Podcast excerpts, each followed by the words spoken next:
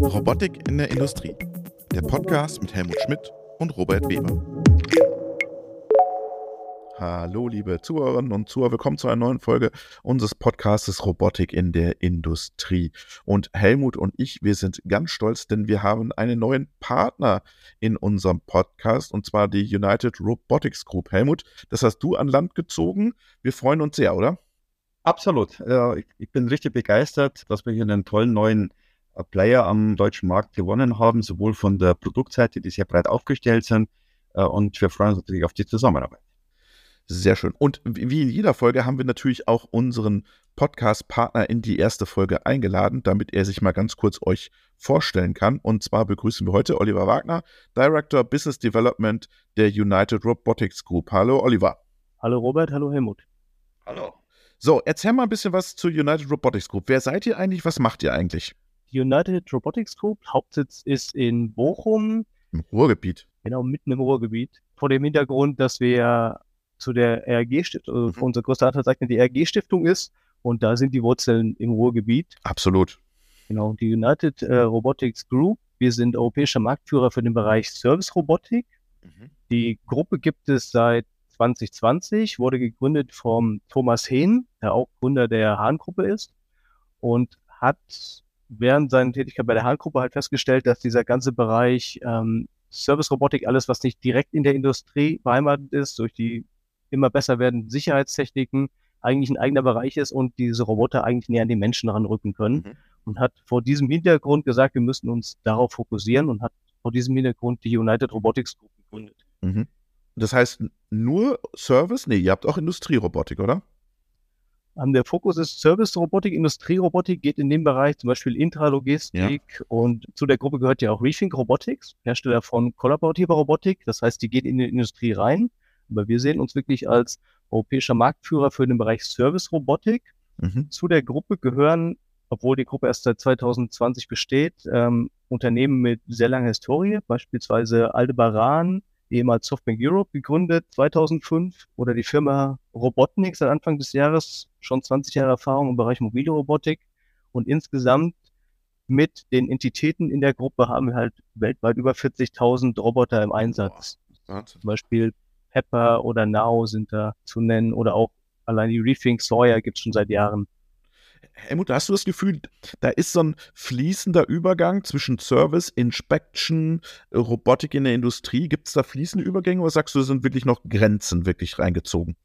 Ich glaube, zum jetzigen Zeitpunkt sind tatsächlich noch Grenzen da. Es verschwimmt allmählich, wenn man sich diese Gastro- und Service-Roboter äh, anschaut. Ich glaube, auch da hat die URG gerade in, in Paris auf der Messe so, ein, so einen Roboter vorgestellt. Ich glaube, das, das verschwimmt, wenn man sich aus der Vergangenheit Pepper und Konsorten anschaut, die ja eher in diesem äh, Socializing-Bereich unterwegs waren. Äh, da ist natürlich eine ganz klare Trennung zur Industrie zu sehen. Äh, mit diesen mobilen Plattformen verschwimmt es jetzt ein bisschen, äh, mhm. auch zu diesen AMAs und HEVs aus den Logistikbereichen. Und zukünftig gesehen, glaube ich, äh, muss diese dieses Vernetzen, dieses Verschwimmen und das Verständnis der Leute. Und du bist ja, glaube ich, auch so einer Medizinalveranstaltung, ja. die Ängste im Servicebereich zu nehmen, äh, ist noch sehr viel wichtiger. Und ich glaube, das wird im Vergleich zur Industrie ja der deutlich größere Markt. Deswegen bin ich schon sehr gespannt, was, was wir da noch alles hören. Für mich heute klare, noch eine klare Trennung, aber das muss zusammenwachsen. Oliver, wie siehst du das? Sind da noch diese klaren Grenzen? Ähm, das verschwimmt immer mehr. Also muss ich äh, zustimmen, dass es in diese Richtung geht. Und zwar unsere Vision fasst es eigentlich sehr gut zusammen. Mhm. Wir als United Robotics Group haben uns auf die Fahnen geschrieben, we empower people with technology und haben das versucht in unserer oder versuchen das in unserer Vision, sogenannt Cobiot X, auszudrücken. Eine Wortschöpfung, die im Prinzip mehrere Themen zusammenfasst. Co wie Kollaboration, Bio wie äh, Emotion und Nachhaltigkeit, ähm, Bot natürlich für den Technologieaspekt IoT steckt da auch noch drin für Verbindung und auch Wahrnehmung, für die ganze das Sensorikthema und X natürlich Diversität. Und dieses Thema, wir sehen das im Prinzip als die dritte Stufe der Robotik, die dritte Generation. Das erste war halt diese klassische Industrierobotik, wo ich wirklich einen Käfig drum machen musste und musste ja. die einfach aus Sicherheitsgründen von Menschen trennen. Danach kam das Thema kollaborative Robotik und wir sehen jetzt unser, unsere Vision in diesem dieser dritten Generation, dieses Probiotic X-Thema. Im Prinzip, dass es wirklich noch näher an den Menschen rangeht, dass die wirklich Hand in Hand mit Menschen arbeiten und nicht mehr neben Menschen. Mhm. Und dann verschwimmt's, ne? Ja. Und dann verschwimmt's, genau dahin geht's dann. Okay. Was, sind, was steht bei euch gerade oder bei dir äh, auf der Agenda? Was jetzt steht bald Automatika an? Was kommt da? Was zeigt ihr? Was sind die nächsten Schritte? Auf der Agenda aktuell ähm, wirklich Fokus ist die Automatika. Lade auch gerne alle ein, vorbeizukommen. Wir sind in Halle A4, Stand 310. Ja, geht da einmal vorbei. Wir werden ja verschiedene Sachen vorstellen. Ein Fokus ist ja unser erster Cobiot X, Plato, der Servierroboter für den Hospitality-Bereich.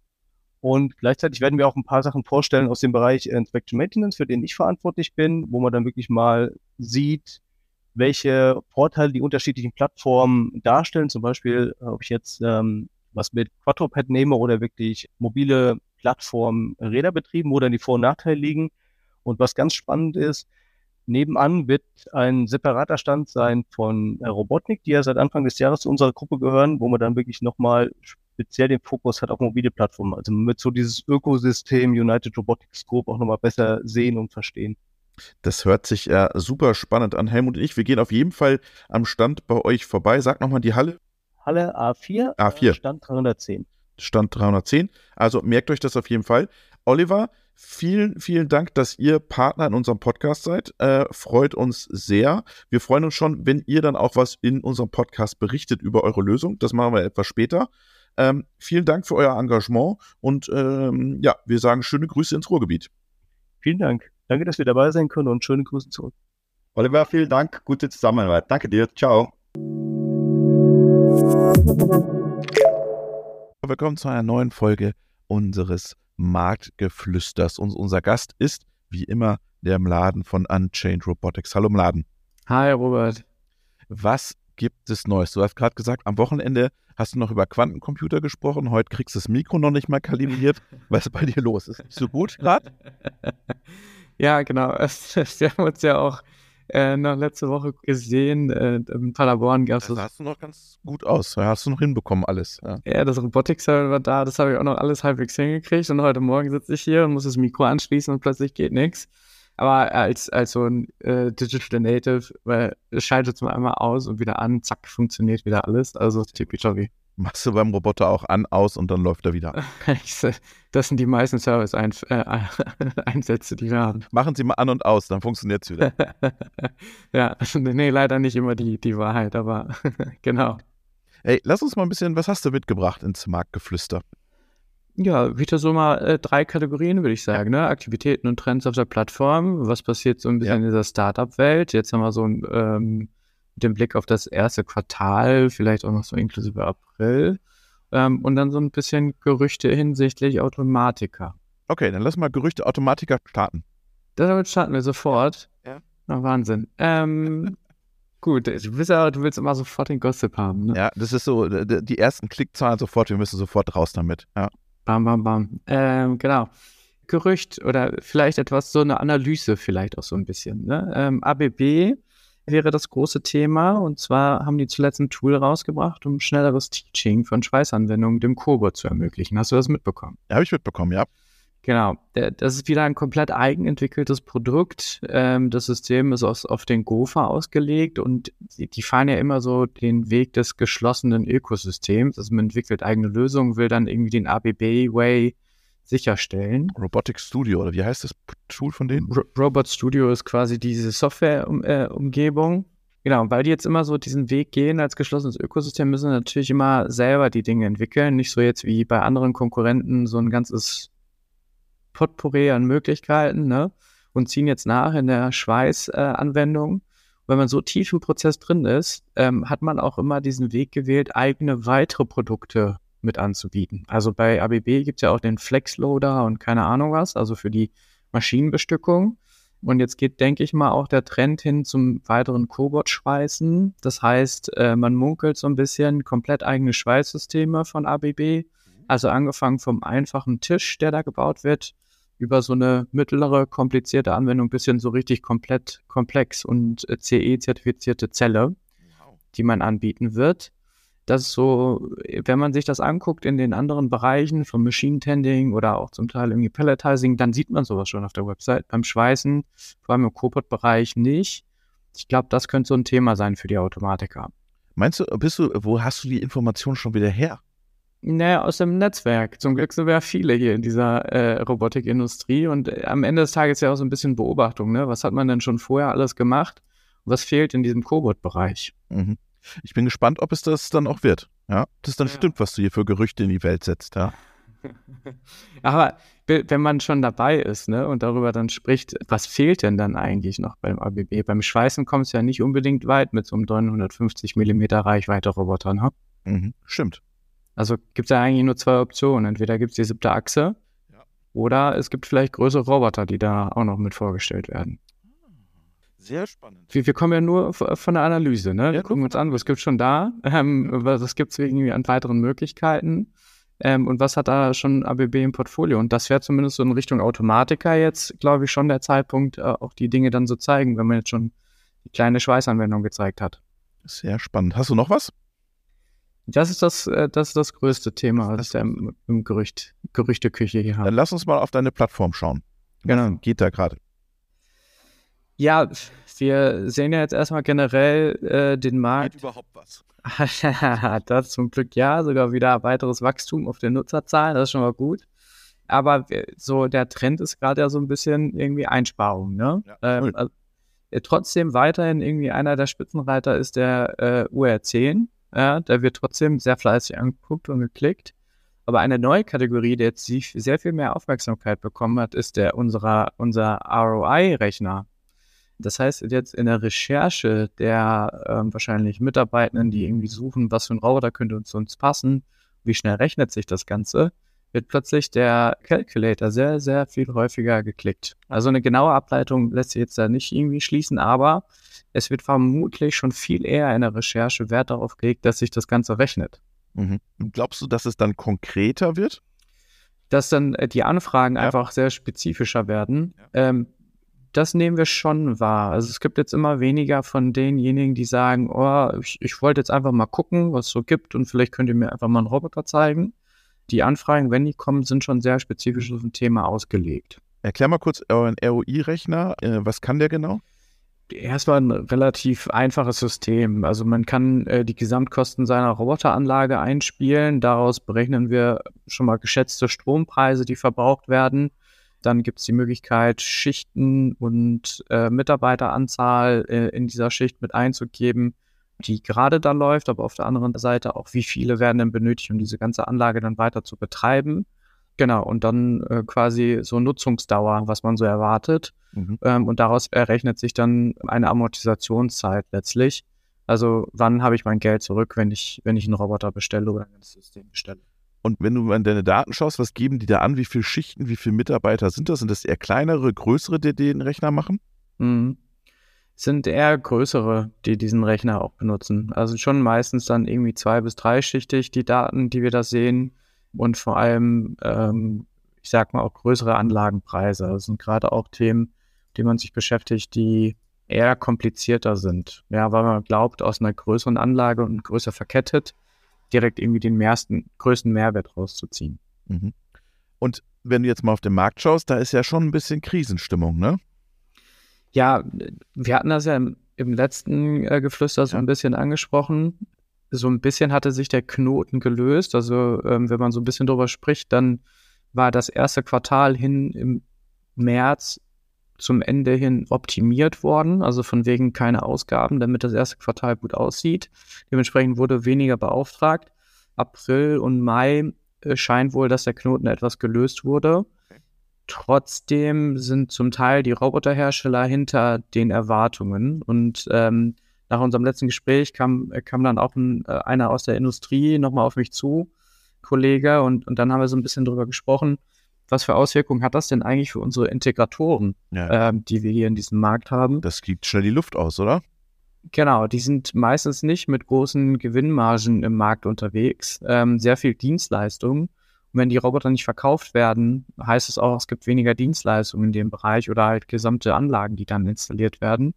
Das könnte vor allem bei den Integratoren für Druck äh, sorgen. Mhm. Da wäre so ein bisschen die Überlegung, was kann der Robotikverband beispielsweise ja tun, oder irgendwie Förderprogramme oder ähnliches mal aufzuzeigen, wo die Integratoren dann letztlich irgendwie Geld herholen können, um dann Aufträge wieder schneller reinzubekommen.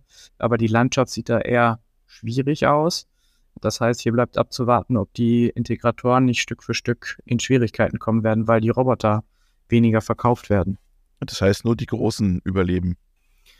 Ja, leider ist das meistens so in so einem Markt, ja, dass diejenigen, die genug. Oder die Spezialisten, ja. Oder die Spezialisten, genau. Äh, also ich, ich glaube auch ganz fest daran, dass äh, nicht alle Fabriken jetzt aufhören, irgendwie zu investieren, aber dann ganz speziell in den Bereichen, wo es super schwierig ist, sonst eine Lösung zu finden und dass da die Spezialisten immer noch ihr, ihren Grund haben, weiterzumachen. Letzte Rubrik Startups. Was hast du da mitgebracht? Ich würde gerne einfach nur nochmal vielleicht äh, zu der Übersicht nur noch sagen, was sind noch spannende Roboter oder Kategorien, ja. weil die letzte Entwicklung mit dem ROI-Rechner zeigt ja auch, dass dann generell auf günstigere Preise optimiert ja. wird. Vor allem die Roboter, die sehr günstig sind, fangen an beliebter zu werden. unter anderem dann auch irgendwo der Dobot oder zum Beispiel der Neura. Äh, da vor allem die Lara-Serie also da scheint es schon jetzt im Markt mehr und mehr diesen, diesen Weg zu geben, günstigere Roboter anzuschaffen. Okay, und das heißt auch viele Nachfragen für deine Plattform aus Asien, dass die sagen, wir wollen auf eure Plattform drauf? Hm, dass die asiatischen Hersteller auf die Plattform wollen, eher weniger gerade. Ähm, also das haben wir im letzten Jahr ein bisschen mehr gehabt. Ähm, jetzt tatsächlich eher andersrum, dass jetzt mehr und mehr Kunden nach asiatischen Robotern nachfragen. Ja, dann erzähl uns noch, hast du gesagt, ja, Roboter und so, aber du wolltest noch was aus den Startups erzählen im Laden. Genau. Ähm, da gab es vor drei, vier Tagen ähm, Bericht von dem Robotic Business Review. Äh, das hat wieder Zahlen veröffentlicht. Und zwar im März gingen knapp 526 Millionen US-Dollar in Robotik-Startups. Ist das viel oder wenig? Ja, seit Anfang des Jahres sind es un ungefähr 1,6 Milliarden. Das ist schon auch im Vergleich zu der Markt ist generell nicht so beliebt, ähm, schon nicht gerade sehr wenig. Mhm. Aber hier muss man sagen, Vorsicht, äh, Robotik-Startups sind auch alles mögliche Sachen wie äh, autonom fahrende Autos oder aut autonom fliegende genau. Drohnen. Ja, genau. Äh, das ist das Problem der Definition hier. Wenn man das sich anschaut, dann ist fast ein Viertel, also 120 Millionen US-Dollar äh, sind nach Europa geflossen. Und jetzt, Achtung, davon ging fast die Hälfte in die Schweiz. Hä? Genau, das hat man gar nicht so unbedingt auf dem Schirm, oder? Was ist denn da los? Vor allem, weil äh, sehr viele Drohnenthemen in der Schweiz äh, sind. Äh, das sind Anwendungen, wo äh, Landflächen gemappt werden mit Drohnen oder auch Überwachung gefährlicher Orte wie, wie irgendwie Minen oder dann halt letztlich eine Anwendung in der Intralogistik. Mhm. Das sind Startups, die waren schon auch in einem höheren Reifegrad, die haben dann etwas mehr Geld eingesammelt. Ein Startup, was da dabei ist, ähm, möchte auch durch AI-Anwendungen die Programmierung von Industrierobotern einfacher machen. Mhm. Das war eher noch ein sehr frühes und ähm, anfängliches Investment. Aber in der Schweiz scheint einiges los zu sein. Ja, vor allem im Drohnenbereich. Das war mir gar nicht so bewusst. Ja, wenn man die Startups äh, nennen darf, dann, dann ist es zum Beispiel eine Verity, die dann Inventory-Checks machen in, in Large Warehouses, also in großen äh, Lagersystemen, oder auch zum Beispiel die Flyability, die dann zum Beispiel Untersuchungen machen in so Minen, ja, also wo so Inspektionen gemacht werden. Ja, das, also diese Summe überrascht dann schon, ne? Also die Hälfte des Geldes, das in Europa liegt, dann auch ab in die Schweiz, ja. Ja, absolut, absolut. Also das ähm, hat mich dann auch sehr überrascht. Deswegen dachte ich, ich bringe das mal hier mit rein, damit wir so ein bisschen unseren Horizont gemeinsam erweitern. Ja, absolut. Laden, du Bildungsauftrag. Aha. Und äh, dann nochmal wichtiger, wichtig KPI, um das nochmal wieder zu zeigen, dass das Geld, das übrige Geld, ja, ging zu 205 Millionen nach China und 176 Millionen in die USA. Das heißt, die, in China wurde mehr finanziert und mehr gemacht im Robotikbereich als in den USA. Das zeigt auch wieder, dass da Know-how über die letzten Jahre extrem aufgebaut wurde und ähm, sehr, sehr viele Themen jetzt dort auch finanziert und gebaut werden. Mhm. Aber da kriegen wir nichts mit. Oder kriegst du da was mit, was da geht? Ähm, äh, relativ wenig. Das ist, äh, da sind auch noch nicht so viele von denen hier irgendwie rübergeschwappt. Also Dobot war ja zum Beispiel eins dieser Startups, die finanziert wurden und dann äh, den Weg in den europäischen Markt gesucht haben. Aber ansonsten sind das wirklich sehr viele Indoor-Mobile-Robot-Applikationen, ähm, oder humanoide Roboter, die da auch zum Beispiel gebaut werden, äh, von denen wir hier aber noch gar nichts sehen. Apropos Indoor-Robotik, ich, ich muss noch ein, eine kurze Geschichte vom Robotic Summit in Paderborn erzählen, auf dem wir beide waren. Mich hat das so geflasht, da war jemand, der hat erzählt, dass sie einen Slam-Algorithmus, den wir alle aus den AGVs und AMRs kennen, in einer Niere nutzen, um sich zu positionieren und eine Karte von der Niere zu, zu zeichnen. Abgefahren. Das hat mich so geflasht, das wollte ich nur noch mal kurz hier bringen. Wir haben auch eine Folge dazu aufgezeichnet. Also sehr, sehr spannend, was ihr da in Paderborn auf die Beine gestellt habt. Ja, Chapeau. ja, echt. Also äh, ich bin total begeistert von den Menschen, die da waren. Ich habe so viel in Einzelgesprächen gelernt. Das, das muss ich immer noch verdauen. Ja. also von Brain-Computer-Interfaces über irgendwie Quantencomputer. Ähm, und das eigentlich alles äh, ursprünglich mit einem medizinischen äh, Fokus war, glaube ich, genug da, um, um irgendwie zu lernen und sich mal vorzubilden. Und, und was, ich, was ich ganz spannend fand im Laden, die Probleme, die die Medizin hat, was das Problem, die Herausforderung, die die Medizin hat, hat die Industrie genauso. Kollaborative Systeme, modulare Systeme, wechselnde Systeme, einfaches Plug-and-Play. Und was bei der Indust Medizin noch dazu kommt, da war ja, die haben ja noch nicht mal teilautomatisierte Systeme, sondern das ist ja noch alles sozusagen ganz, ganz vorsichtig am Anfang mit der Robotik in der Medizintechnik. Und da erleben wir, glaube ich, auch nochmal einen riesen Schub in dem ganzen Bereich, wenn es um Robotik und äh, Medizintechnik geht.